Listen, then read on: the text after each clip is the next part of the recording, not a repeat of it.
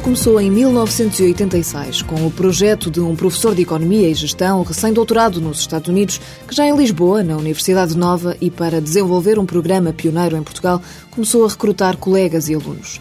Aquela que no início era uma aplicação informática para registar e tratar operações da Bolsa de Valores, acabou por evoluir primeiro para um programa de análise dessas operações e mais tarde para uma versão mais completa, o Sistema de Gestão de Carteiras, como explica José Matos, um dos fundadores da empresa Longo Prazo e do programa. O que o nosso sistema agora faz é todo esse registro de operações, o controle das posições, os ganhos e as perdas associados às carteiras, onde é que eu ganhei, onde é que perdi, o risco associado, se o cliente quiser ter uma estrutura de carteira com limites, o sistema controla isso e, portanto, como teve muito sucesso, foi acompanhando o mercado. O sistema foi lançado na altura certa, quando o mercado de capitais começou a ter sucesso, mas isso não chegava. Para crescer no mercado e para chegar à liderança, a empresa teve de sair do âmbito académico e atualizar a tecnologia.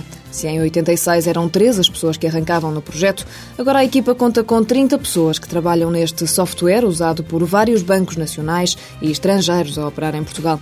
Em tempo de retração económica, este programa poderia estar em risco, mas José Matos garante que, sendo um produto único, só tem argumentos para continuar a crescer.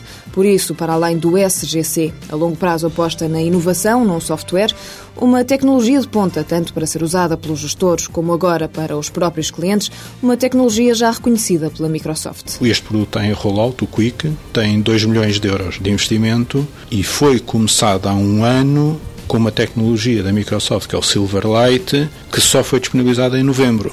E nós andamos a trabalhar meses ainda sem a tecnologia estar uh, estabilizada. Que acho até a própria Microsoft uh, reconhece imenso valor naquilo que nós fazemos. E com a bandeira de um produto único e transparente, a longo prazo quer alargar fronteiras, já a partir do próximo ano, primeiro a Espanha e aos PALOP, para mais tarde entrar nos principais mercados de língua inglesa, nomeadamente nos Estados Unidos e na Inglaterra.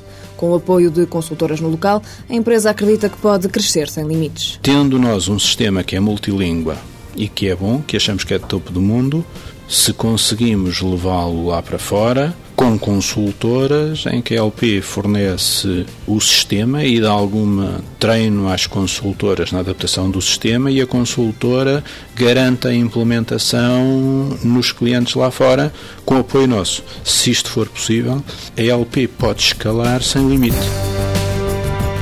Longo Prazo Consultores de Gestão SA. Sede Lisboa, 30 funcionários, capital social 50 mil euros. Em 2008 os proveitos rondaram 1 milhão e 900 mil euros, previsão para 2009 2 milhões e 100 mil euros, para 2010 mais de 3 milhões de euros.